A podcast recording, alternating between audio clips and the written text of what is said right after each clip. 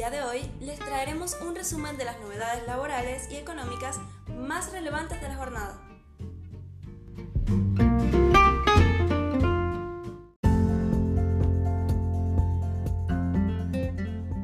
ANSES pagará un monto extra en octubre y se podrá activar por el celular.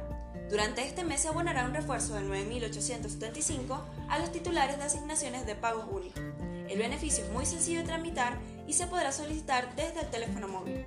¿Cómo acceder al pago único de ANSES? ¿Y cuándo es la fecha de cobro? Octubre llega con aumentos, refuerzos, un bono de 50.000 similar a un IFE 5 y otros beneficios que pagará la Administración Nacional de Seguridad Social ANSES a personas que reciben sus prestaciones. En esta oportunidad, los titulares de las asignaciones de pago único podrán solicitar un extra de 9.875 a través de sus teléfonos celulares.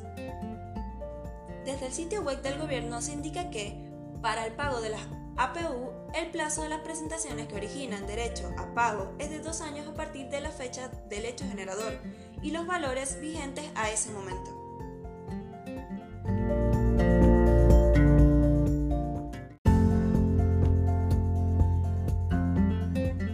Impuesto las ganancias. ¿Cuál debería ser el piso para empatarle a la inflación?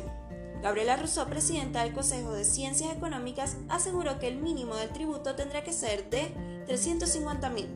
Fue durante su charla con el cronista en el macro de CFO Summit 2022. La titular del Consejo Profesional de Ciencias Económicas de la ciudad de Buenos Aires, Gabriela Rousseau, analizó la actualidad tributaria argentina y se refirió a los desafíos que enfrentan desde la entidad.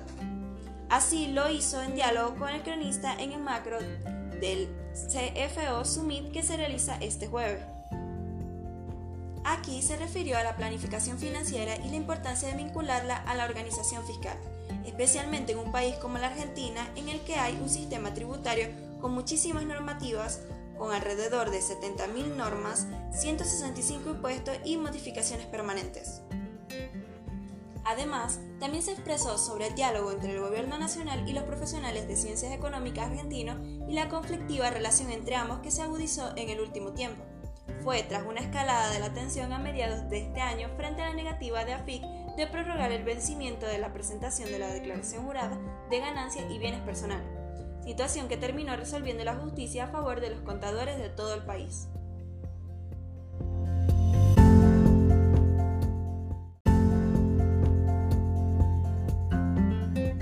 Paritarias 2022. Otro gremio cerró arriba del 90%. ¿Cuáles son los sindicatos con mayores aumentos? Las perspectivas de una inflación de tres dígitos hacia finales del 2022 impulsaron el adelantamiento de las revisiones paritarias. ¿Qué sindicato cerró hoy una suba del 90% y cuál es el ranking de los gremios que coincidieron mejores acuerdos?